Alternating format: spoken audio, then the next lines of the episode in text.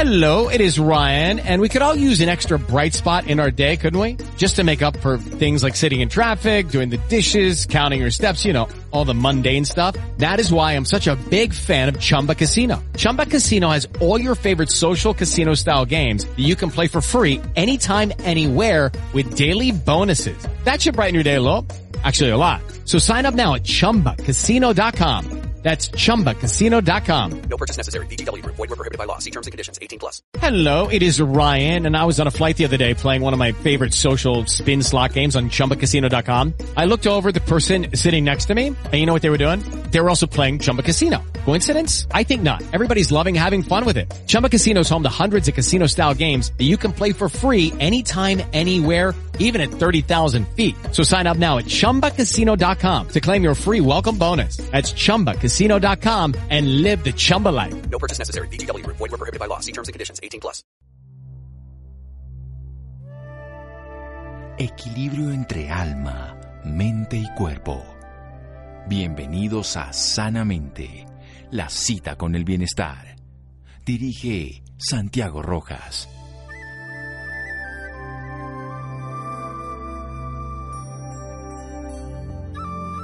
La primera riqueza del ser humano es su propia salud. Ralph Waldo Emerson. Buenas noches, estamos en Sanamente de Caracol Radio, su programa de toma de salud.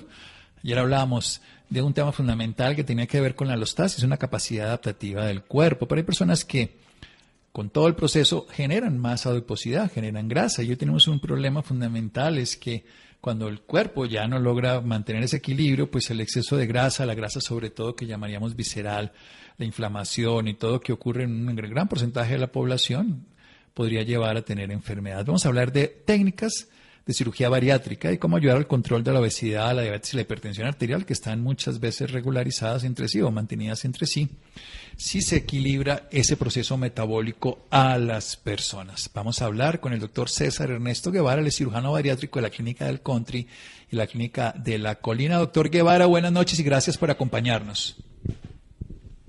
Buenas noches a todos, muchas gracias por la invitación. Muy bien, ¿en qué consiste la cirugía bariátrica a grandes rasgos? Luego vamos a hablar de esas indicaciones, de esas contraindicaciones, de esas necesidades, de esos riesgos y qué más tiene que cambiar en el estilo de vida. Pero, ¿en qué consiste la cirugía bariátrica, doctor Guevara? Bueno, eh, la cirugía bariátrica es eh, una modificación del tracto digestivo o tracto gastrointestinal buscando en general dos objetivos. Uno es reducir el tamaño de un órgano que se denomina estómago, con el fin de ah, generar en el, en el, cerebro sensaciones de saciedad eh, en forma temprana, es decir, con menos volumen de alimento. Y el segundo mecanismo es una disminución de la absorción de calorías en el intestino delgado, que es por eh, excelencia el órgano que se encarga de esto. Entonces, esa combinación de reducción de tamaño del estómago y disminución de la absorción de calorías es la que eh, al final produce una disminución de peso y obviamente los resultados eh, favorables para el ser humano. Una disminución de peso porque no se absorbe lo que se consume y porque además tiene menos capacidad. Algo que se hace desde diferentes estrategias que vamos a aprender cuáles son las diferentes modalidades que se puedan hacer y sobre todo vamos a las indicaciones y cómo influye esto en la calidad de vida, en la salud, en el bienestar, en personas que puedan tener no solamente sobrepeso y obesidad, sino enfermedades ya relacionadas como diabetes, hipertensión y demás. Seguimos aquí en Sanamente de Caracol Radio. Síganos escuchando por salud. Ya regresamos a Sanamente. Bienestar en Caracol Radio. Seguimos en Sanamente.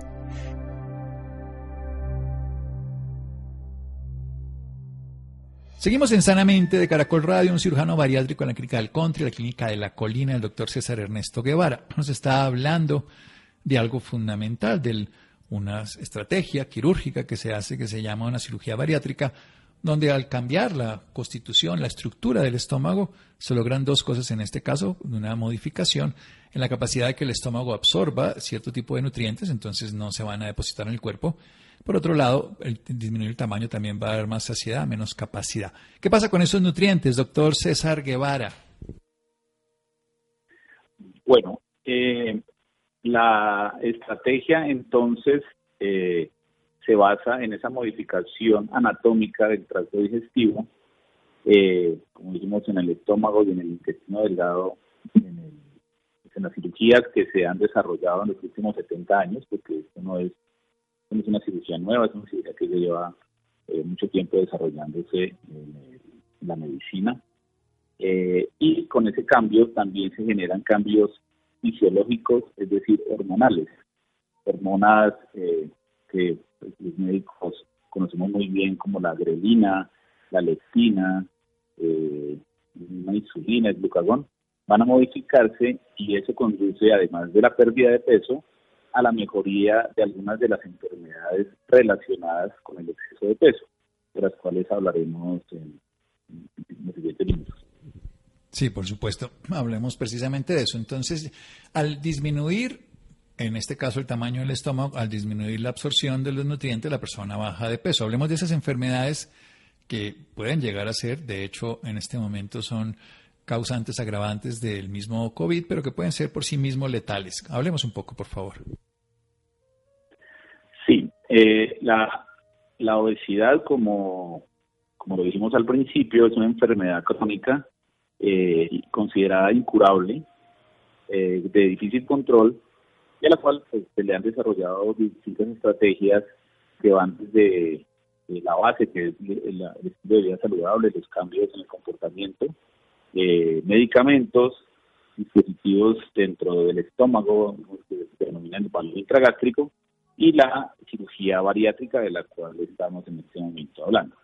La obesidad entonces genera al final eh, una inflamación crónica del organismo lleva a desarrollar enfermedades como la diabetes mellitus tipo 2 o diabetes del adulto, la hipertensión arterial, eh, la apnea del sueño, eh, en el colesterol, los triglicéridos, o que también llamamos los médicos dislipidemia, y otras enfermedades que son más mecánicas, como trastornos en rodillas, articulaciones y columna vertebral. Todas estas enfermedades al final están asociadas al exceso de peso, pero la buena noticia es que al disminuir de peso, esas enfermedades tienden también a mejorar porque eh, la, característica inflamatoria de la obesidad se va disminuyendo y esas enfermedades eh, crónicas como la diabetes mellitus, como la hipertensión arterial, como la dislipidemia, también tienden a mejorar con esa pérdida de peso. Bien, entonces ahora hablemos, aunque suene obvio, quiénes están indicados para poder recibir este beneficio y quiénes no lo estarían, quiénes podrían decirlo sería contraindicado. Perfecto. Sí, esa pregunta es muy importante porque no todos los pacientes con exceso de peso tienen una indicación de una cirugía bariátrica y la cirugía bariátrica se indica en todos los pacientes con exceso de peso. En general, eh, los médicos hemos desarrollado una escala, un índice denominado índice de masa corporal, que al final es la relación peso-estatura, la cual es normal o saludable eh, cuando está entre 20 a 25 kilogramos por metro cuadrado. De 25 kilogramos por metro cuadrado a 30 kilogramos por metro cuadrado se denomina sobrepeso. Eh, ese caso, ese segmento de pacientes en general no tienen una indicación de una cirugía bariátrica, lo que denominamos puntualmente sobrepeso. Pero a partir de 30 kilogramos por metro cuadrado, que se denomina obesidad, ya comienzan a aparecer algunas indicaciones de cirugía bariátrica. Eh, el segmento de obesidad grado 1 va de 30 a 35 kilogramos por metro cuadrado. Hay algunas indicaciones ya en la comunidad científica, sobre todo cuando se tiene eh, esa obesidad grado 1 relacionada con enfermedades como la diabetes mellitus tipo 2. Y a partir de 35 kilogramos por metro cuadrado eh, a 40 kilogramos por metro cuadrado, que es la denominada obesidad grado 2, y la obesidad grado 3, que es más de 40 kilogramos por metro cuadrado. En general hay una indicación absoluta de cirugía bariátrica que ya aparece en las guías del Ministerio de Salud colombiano, en las guías de la mayoría de sociedades científicas y esos son los pacientes que se benefician realmente de los tratamientos de cirugía bariátrica. Sí, la cirugía bariátrica, entonces volvamos a decir algo que es esencial. Si bajamos el índice de masa corporal por encima de 30, que sería obesidad, esto tiene que ver kilogramos por metro cuadrado de superficie, pues haríamos cambios. ¿En cuánto tiempo se ven estos cambios y qué problemas tiene en, en cuanto a la condición de nutrientes, de pérdida de nutrientes? Porque muchos pacientes preguntan eso, o sea, ¿cuánto tiempo se ve un resultado? sus beneficios, pero qué problemas hay nutricionales con el paso del tiempo, doctor Guevara. Bueno, eh, realmente los, los beneficios en la pérdida de peso, eh, en la literatura y en la experiencia de, los grupos que trabajamos ya en Colombia hace mucho tiempo, eh, se ven en forma rápida en algunas enfermedades como la diabetes mellitus tipo 2. Estos de pacientes que están tomando medicamentos porque están tomando, incluso algunos que se están aplicando insulina, después de la primera semana de, eh, practicarse la cirugía, pueden eh, disminuir la dosis, incluso suspenderla dependiendo de una toma de glucosa en la sangre que denominamos nosotros glucometría. Entonces, la respuesta realmente es rápida en enfermedades como la diabetes tipo 2. En enfermedades como la hipertensión arterial y la enfermedad del sueño, eh, la respuesta se entra un poco más. Eh, respuesta más o menos entre los dos y los tres meses después de practicar la cirugía, en el mismo sentido. Es decir, pacientes que venían tomando algún medicamento, que tenían las tensiones de difícil control, comienzan a, regularse. Y los pacientes con apnea del sueño, que tienen eh, un aparato que nosotros denominamos CPAP, que le ayuda a los pacientes a respirar mejor en las noches, también eh, comienza uno a ver que se pueden ir eh, disminuyendo esas presiones o incluso retirando este, este dispositivo. en la pérdida de peso, obviamente, es una pérdida de peso que nosotros en los primeros meses eh, va un poco más rápida y va más lenta en el texto al decimosegundo mes. la, el mito o, o el miedo que tienen los pacientes y que obviamente eh, tiene que ver con la desnutrición o, como, o con la pérdida de algunos nutrientes secundario obviamente al mecanismo de acción de las cirugías, eh, es muy importante que el seguimiento de estos pacientes se haga a largo plazo. En nuestros grupos, en nuestros eh, escenarios de trabajo, nosotros tratamos de mantener el paciente con seguimiento por dos años, tomando exámenes periódicamente eh, esto es a los 6, 12, 18 y 24 meses, para evaluar en qué, cómo está su eh, estado nutricional. Además, usamos herramientas como la impedanciometría, que es una, un aparato, una báscula metabólica que nos permite saber el porcentaje de grasa, el porcentaje de agua, la proteína que el paciente tiene en, la, eh, en su cuerpo, con el fin de evitar esa desnutrición que puede ser uno de los riesgos de someterse a esta cirugía si no tiene seguimiento en el largo plazo. Bien, el seguimiento es esencial. Y para terminar, doctor César Ernesto Guevara, antes de que nos dé sus datos para las personas interesadas, recordemos que él trabaja en la clínica del Conte y la clínica de la Colina, el doctor César Ernesto Guevara, y es, la gente dice, bueno, ya me operaron, me hicieron cirugía bariátrica, nunca voy a volver a subir de peso voy a estar siempre delgado, tengo que cambiar mi estilo de vida o esto fue suficiente? Muy buena pregunta, porque ahí está uno de los grandes problemas de esta enfermedad.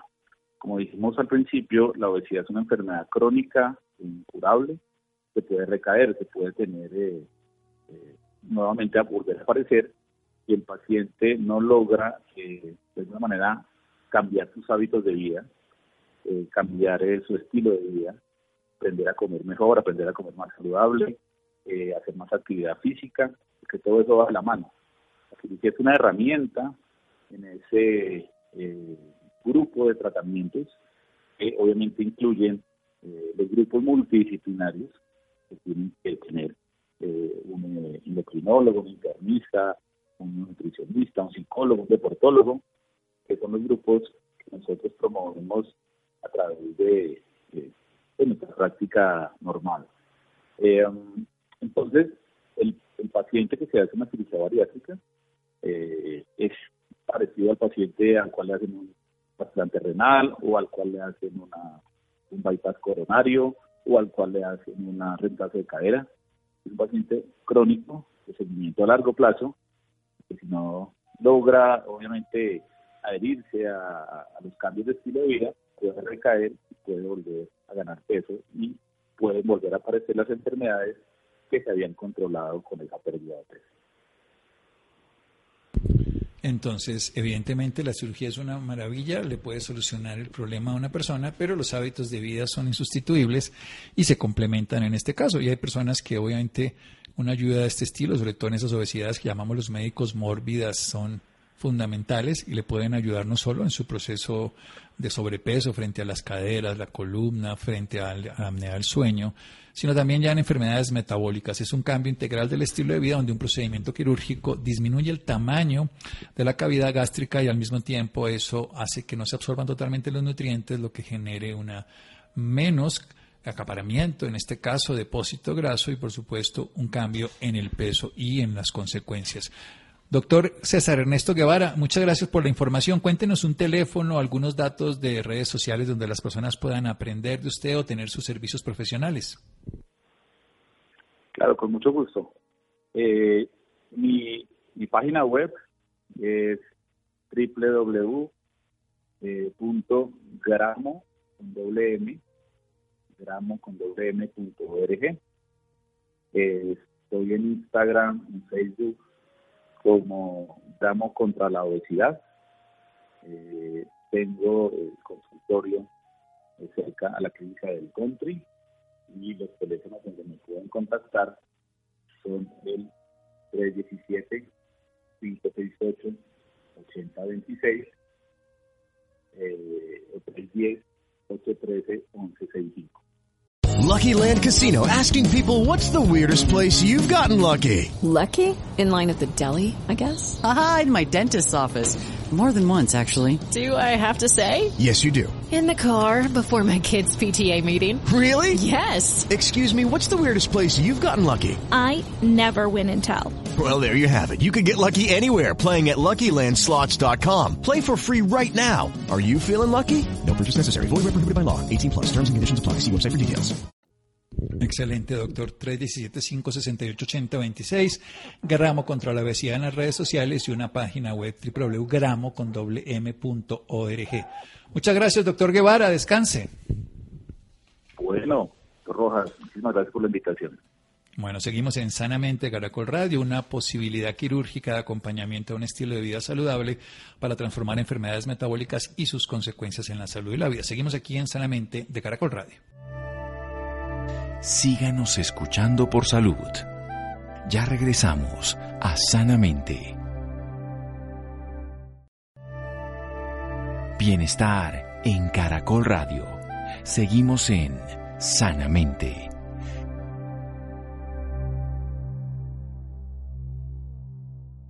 Seguimos en Sanamente de Caracol Radio. Los interesados en nuestro invitado anterior, César Ernesto Guevara, pueden encontrarlo www.garamo.org. Hay un teléfono de consulta en Bogotá, 317-568-8026, 317-568-8026 y en diferentes redes sociales, Garamo contra la obesidad. Bien, el síndrome de burnout, esto empezó con un quemamiento asociado a los trabajadores de la salud, pero ahora es transversal en todos los temas económicos, hace parte de las tablas de enfermedades psicosociales. Hola Laura. Santiago, muy buenas noches para usted y para todas las personas que nos sintonizan a esta hora. Claro que sí, Santiago, debido al aislamiento prolongado que vivimos o por las extensas horas de trabajo en casa que gran número de personas deben realizar, se puede registrar el síndrome de burnout. Esa enfermedad está asociada a la sobrecarga de contenido que recibe una persona en su trabajo, conllevado a que exista un desgaste físico y emocional.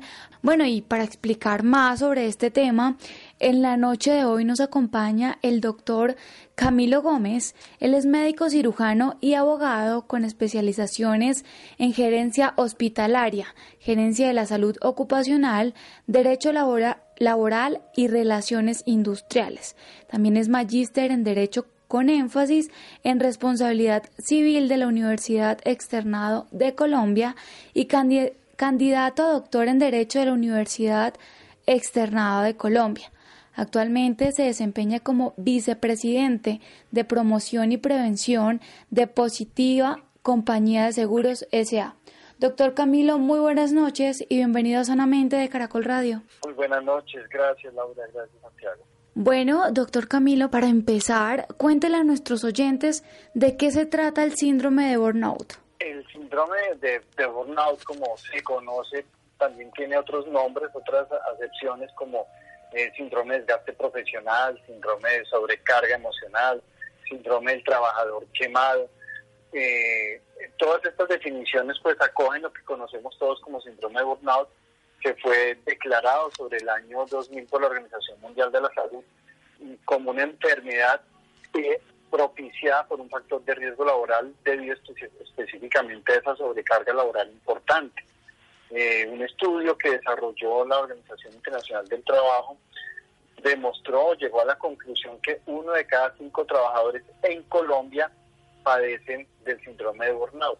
Tanto así que hace parte de las enfermedades laborales de nuestro país y que lleva por lo tanto una construcción muy juiciosa tanto de su diagnóstico, pero que considero mucho más importante la prevención. Y más ahora eh, en estas épocas de, de pandemia, que llevan a que nosotros podamos incluso potenciar muchas de esas condiciones y estando siempre en cabeza del empleador una importante responsabilidad en estas propias dinámicas del trabajo. ¿Cuáles son sus principales síntomas, doctor? Pues encontramos, como bien se sabe, la propia definición de, de enfermedad, que es el completo bienestar físico-social, pues acá encontramos nosotros que existen tanto características propias desde lo físico como desde lo emocional hay casi que tres componentes principales. El principal es el cansancio real, la fatiga, el, el, agotamiento que tienen las personas que lo padecen, una pérdida progresiva de la, de la energía, un desgaste que se combina obviamente con otros elementos propios de esa afectación como es la pérdida del apetito, características propias de alteración en el comportamiento de la persona que pueden llevar a eh, que esto derive en una condición de depresión o ansiedad. La propia despersonalización de los sujetos, es casi que una manera de protegerse frente a los sentimientos de impotencia, de frustración que produce, porque recordemos acá un elemento importante es que la persona siente que efectivamente ya no da más, ya no da un milímetro más de capacidad de trabajo y esto eh, lleva finalmente a esas características propias que encontramos como el tercer eh, componente de esta presentación clínica, eh, que para este trabajador la el, trabajo pues pierde todo el valor que tenía para el sujeto, una completa eh, abandono de la realización como, persona. Entonces encontramos nosotros aspectos propios de, la condición desde la esfera mental del, del, trabajador, de quien lo padece, como aquellos efectos somáticos, la alteración en el sueño, la pérdida de apetito, condiciones de agresividad, de aislamiento, que llevan de manera rápida eh, y progresiva a que esta persona realmente crea un ámbito muy aislado en lo que representa su relacionamiento. Anteriormente nos decía que este síndrome puede prevenirse. ¿Cómo podría ser es una persona en estos casos? Sí, claro. Eh, es importante que mm, entendamos que si estamos hablando de un desgaste laboral, pues el primero que tiene la responsabilidad de disponer de las mejores estrategias es el empleador en cuanto a que lo, lo vemos ahora en esta dinámica en la, por la que estamos atravesando. Yo he llevado a los trabajadores a que ocupen desde su entorno personal y familiar eh, espacios, no solo en lo físico, sino en lo temporal. Entonces, una manera muy clara de prevenir esto es respetar el equilibrio entre el espacio familiar y el espacio laboral. Eh, es importante que esa asignación de tareas esté sujeta a las capacidades de los trabajadores y en este momento es muy valiosa la capacitación tecnológica de nuestros colaboradores.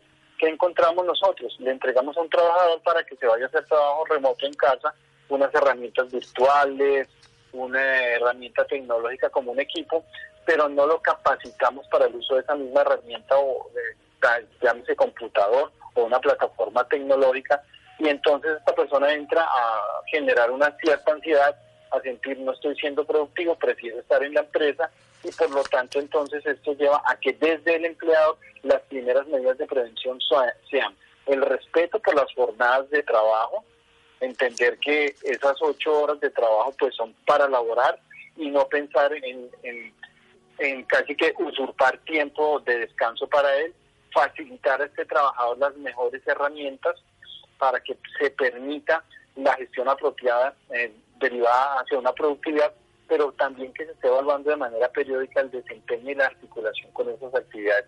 Eso desde el trabajador. Hay que buscar entonces equilibrio de esas áreas vitales, la familia, los amigos, el descanso. Hay que fomentar una buena atmósfera de equipo de trabajo con el clima laboral, ahora pues que también a pesar de la distancia, pues encontramos nosotros una serie de conflictos, limitar esas agendas laborales, una formación continua dentro de la jornada laboral es importante y ya propio para el trabajador, que es quien recibe, quien es el que recibe todas estas consecuencias de la gestión propia del empleado, favorecer que también él mantenga una actitud mm, de entusiasmo, de proactividad, de entender que esta dinámica que está ocurriendo en este momento, que si bien deriva en gran medida de la propia incertidumbre que lleva a pensar que no sabemos qué va a pasar mañana, qué va a pasar con mi familia, con mi empleo, pues que sea el empleador también el que facilita el entendimiento de esta situación para que el trabajador también lo entienda, porque aquí pasa algo muy importante y es que estamos nosotros casi que eh, combinando el estrés propio de la ansiedad que produce estos espacios de aislamiento y de protección que tenemos con la propia eh, gestión de la organización en donde eh, no podemos definir si específicamente estamos hablando de un trabajador que se está quemando derivado de la propia actividad que desarrolla o es derivado de ese entorno social que en este momento eh, lo está golpeando. Hay algo también súper importante y es ¿Qué debe hacer una persona que tenga estos síntomas, que se siente así como usted lo acaba de mencionar? Yo eh, considero que es importante que esta persona informe a su compañía, por eso les decía que es vital que el, empleador esté muy cerca del trabajador, no es simplemente garantizar que hace los pagos de nómina, la afiliación a seguridad social, sino que lo acompañe, es responsabilidad del empleador garantizar la seguridad y protección. El Código Sustantivo del Trabajo así lo establece. Obligación del empleador garantizar seguridad y protección. Y ese aspecto de protección implica eso, el comportarse como un buen padre de familia, esa es la labor que debe tener el empleador. Por eso, eh, lo que tiene que hacer el trabajador es reportar que el empleador de manera periódica esté verificando esa gestión que está desarrollando en la identificación de este riesgo psicolaboral que toma un valor súper importante ahora porque sabemos que esto conduce muy probablemente a la presencia de una depresión, de una ansiedad que podría ser calificada como origen laboral derivada de esa ausencia de gestión. Entonces, el empleador no debe ocultar esta situación. Hay que entender que el acudir a un apoyo psicológico, psiquiátrico, pues ahora es muy valioso. En épocas anteriores pensar que uno iba al psiquiatra o al psicólogo era tal vez visto de una manera como peyorativa, como pues esta persona pues está, se está enloqueciendo, no. Es claro que en la dinámica propia actual de la sociedad pues necesitamos nosotros ese apoyo como así se asiste a la consulta con un especialista eh, derivada de una afección en la piel, pues acá esa afección en la esfera mental de las personas debe ser eh, manifestada para que sea atendida como corresponde, no quedarnos con esa situación porque a veces entendemos que ese concepto de depresión ansiedad pues es algo como que se vuelve el común denominador y no, hay que afrontarlo de manera oportuna porque además está demostrado que dentro de más rápido se ha intervenido en esos esos aspectos y esos síntomas, mucho mayor va a ser la recuperación y la atención de esos aspectos.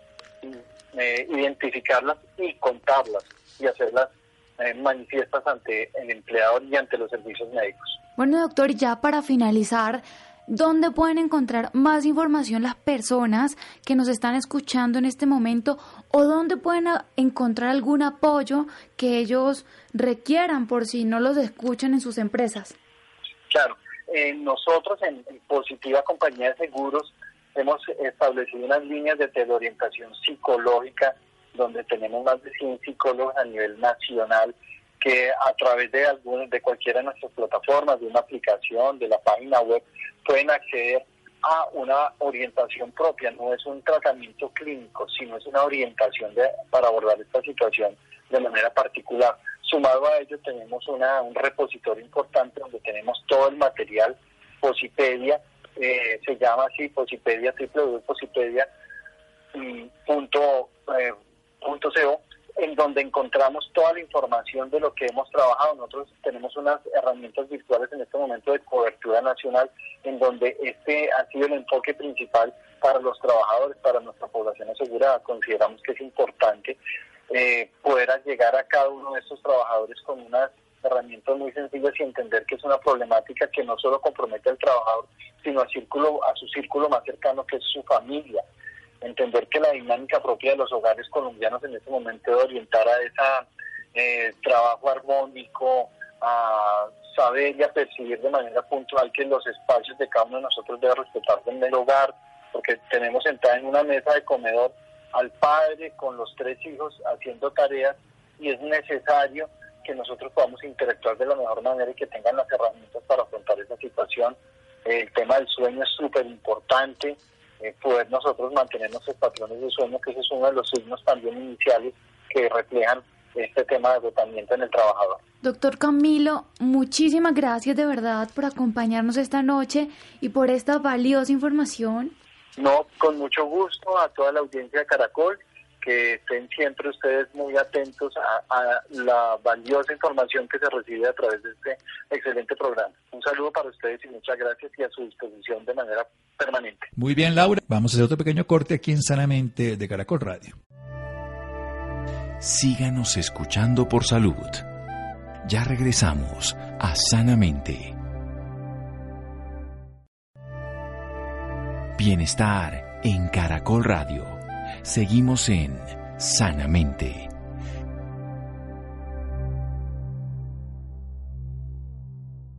Seguimos en Sanamente de Caracol Radio. Hola Laura, buenas noches. Vamos a hablar sobre el tema del insomnio, un trastorno de sueño que hay que controlar en cualquier momento y más en esta época, Laura. Hola, muy buenas noches Santiago para usted y para todas las personas que nos, que nos sintonizan a esta hora. Claro que sí, Santiago. Esto sucede por la constante preocupación por el coronavirus, la poca actividad física realizada a lo largo del día o dormir hasta muy tarde. Estas son algunas causas por las que aumenta el insomnio. Por esta razón, en la noche de hoy nos acompaña la doctora Luana Polo Cortés. Ella es psicóloga especialista en salud ocupacional, líder del programa de trabajo psicosocial en Positiva Compañía de Seguros. También es máster en sistemas integrados de gestión y responsabilidad social empresarial y prevención de riesgos laborales. Doctora, muy buenas noches y bienvenida sanamente de Caracol Radio. Muy buenas noches, un gusto saludarlos. Bueno, doctora, para empezar, quisiera que nos hablara del insomnio. ¿Por qué debemos controlarlo? ¿Por qué debemos saber de él? Ok, bueno, el insomnio es uno de los trastornos más comunes, eh, pero poco identificados e incluso subestimados o subvalorados. El insomnio básicamente es un trastorno asociado a la cantidad y calidad de sueño.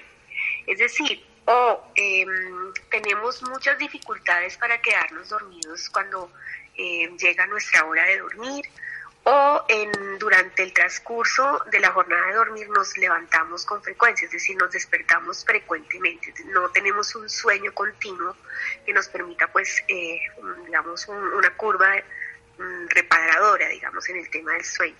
Eh, también se ve mucho, por ejemplo, si te, te levantas muy, muy antes de la hora que normalmente estás acostumbrado a despertar. Es decir, hay un hay una interrupción tanto en calidad como en cantidad de sueño. O sea, no duermes ni lo suficiente, ni la calidad del sueño que tienes eh, te permite un descanso reparador. Básicamente está asociado, digamos, a esas dos características. Eh, ¿Por qué es importante? Eh, para seguir la pregunta. Bueno, es muy importante porque el sueño es tan necesario como respirar. Los seres humanos necesitamos del descanso porque a través del sueño el, cerebro genera una serie de mm, organizaciones cognitivas, es decir, adhiere pensamientos, genera recuerdos, procesa información que posiblemente quedó pendiente de elaborar durante el día, nos permite tener eh, un procesamiento o un mejor procesamiento de la información, tomar decisiones, eh, sobre todo desde el punto de vista ejecutivo.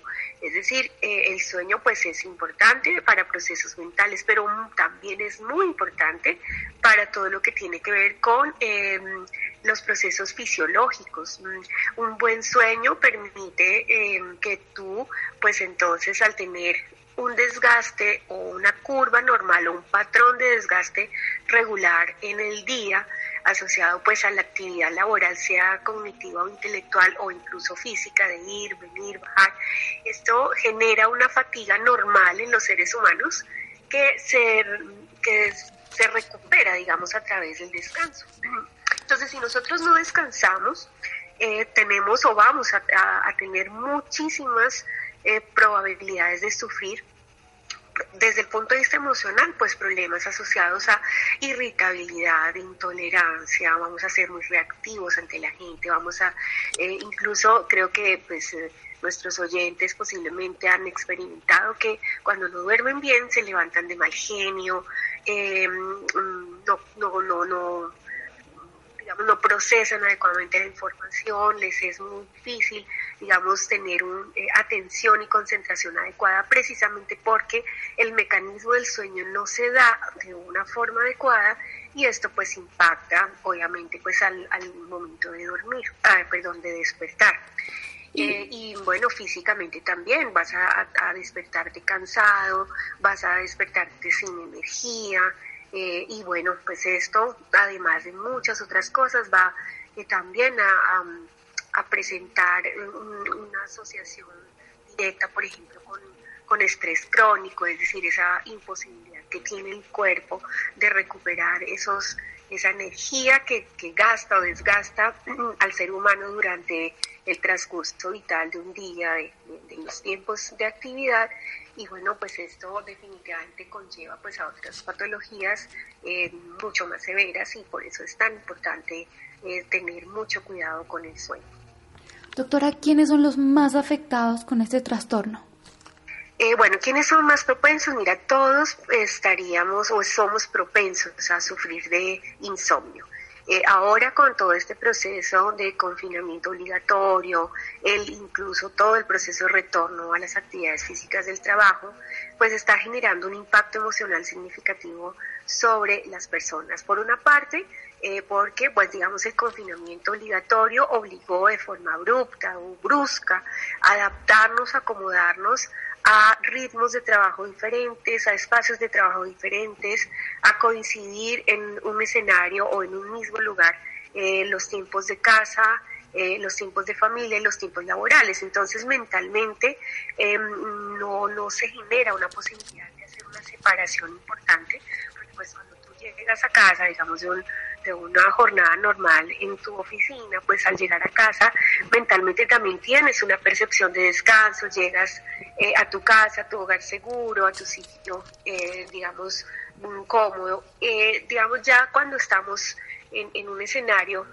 donde coincide tanto el trabajo como el aspecto familiar, pues entonces la percepción, por ejemplo, de los tiempos cambia muy probablemente, y esto ha pasado muchísimo, es, eh, hemos tenido reportes de sobrecarga laboral, eh, de extensión de jornadas, entonces las personas prácticamente amanecen y anochecen en su computador o su equipo, eh, digamos, mm, de asistencia remota, pues para lograr como cumplir las actividades como tal. Eso también está asociado pues a la cantidad y calidad o complejidad de las actividades laborales y, y pues resolver también la, la y a nivel del hogar. Doctora, ¿qué debe hacer una persona que esté sufriendo del trastorno de insomnio en estos momentos? Bueno, es muy importante primero identificar que tenemos un, un problema de sueño, es decir, identificar si realmente no estamos teniendo eh, dificultades, por ejemplo, para quedar dormidos apenas nos acostamos, si nos estamos despertando recurrentemente durante la noche o durante el periodo de sueño, o si nos estamos despertando mucho antes.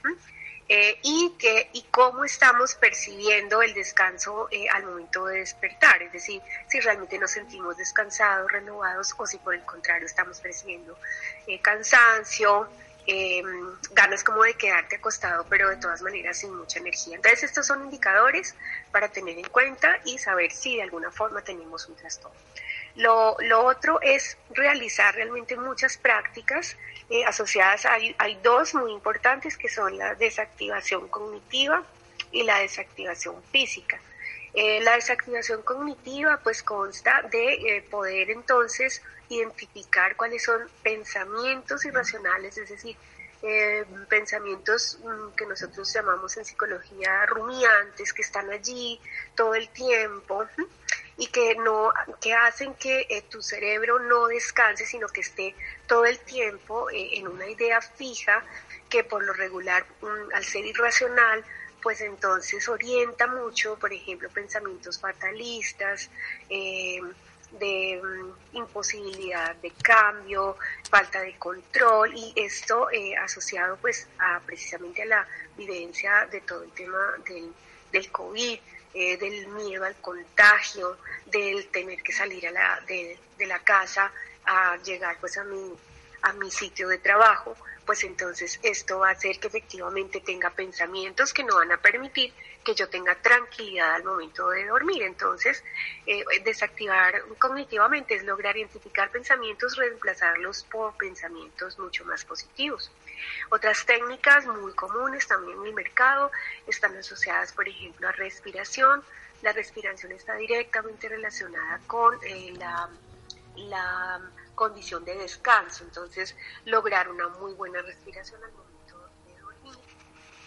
Eso hace también que eh, el cerebro se ocupe un poco sobre el ritmo de respiración y em, permita pues que tú no tengas tantos pensamientos irracionales o rumiantes o que estén generando pues algún tipo de ansiedad o que estén generando digamos temor asociado a alguna actividad.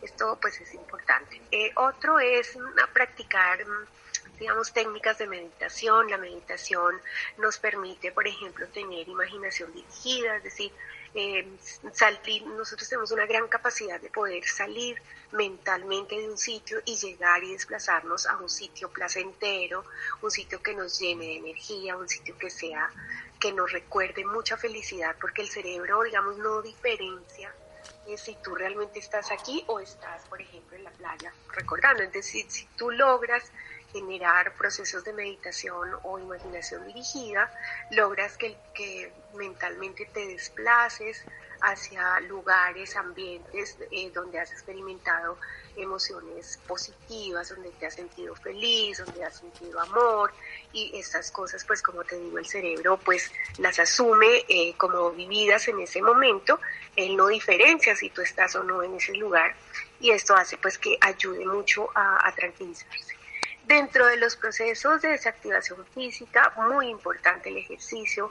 Eh, el ejercicio nos ayuda sobre todo a generar ese patrón de desgaste físico, porque muchos de los mecanismos del sueño se activan precisamente porque ya tenemos o sentimos fatiga física. Es decir, eh, por ejemplo, estar confinados eh, ha limitado un poco la movilidad, el ejercicio físico, se ha incrementado mucho el sedentarismo. Eh, y esto pues también genera que no, no, no, no, desarrollemos una curva o un patrón de desgaste que haga que el mecanismo del sueño pues se active. Eh, otro, algo muy importante también es tener hábitos sanos em, para todos y dentro de esos hábitos sanos está una buena alimentación, eh, importante no comer ninguna digamos, alimento muy pesado antes de dormir o apenas comas acostarte, porque, digamos, eso hace que también eh, el metabolismo pues no procese adecuadamente y entonces en ese eh, en ese, esa actividad fisiológica hace que tú pues no puedas conciliar adecuadamente el sueño. eh, tratar también de tener una muy buena higiene del sueño. Y en ese orden de ideas, por ejemplo, es siempre descansar en un lugar eh, que motive o active los mecanismos de sueño, es decir, sea un lugar oscuro, no ruidoso, por lo regular tenemos malos hábitos y es tener el televisor prendido, entonces el ruido de la televisión más la luz que produce la televisión eh, por más que nosotros eh, quedemos de pronto dormidos, esto hace que no eh, conciliemos y no lleguemos a, unos, a unas curvas de sueño que nos permitan realmente que esto sea reparador.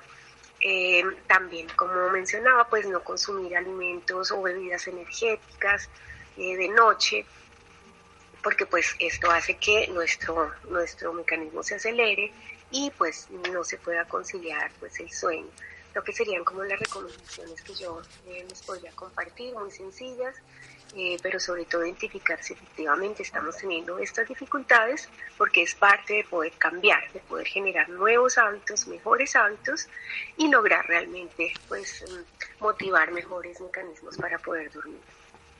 Excelente, doctora, muchísimas gracias. Y bueno, ya para finalizar, ¿dónde la pueden conseguir o dónde la pueden encontrar las personas que están interesadas en el tema o que desean saber más sobre usted?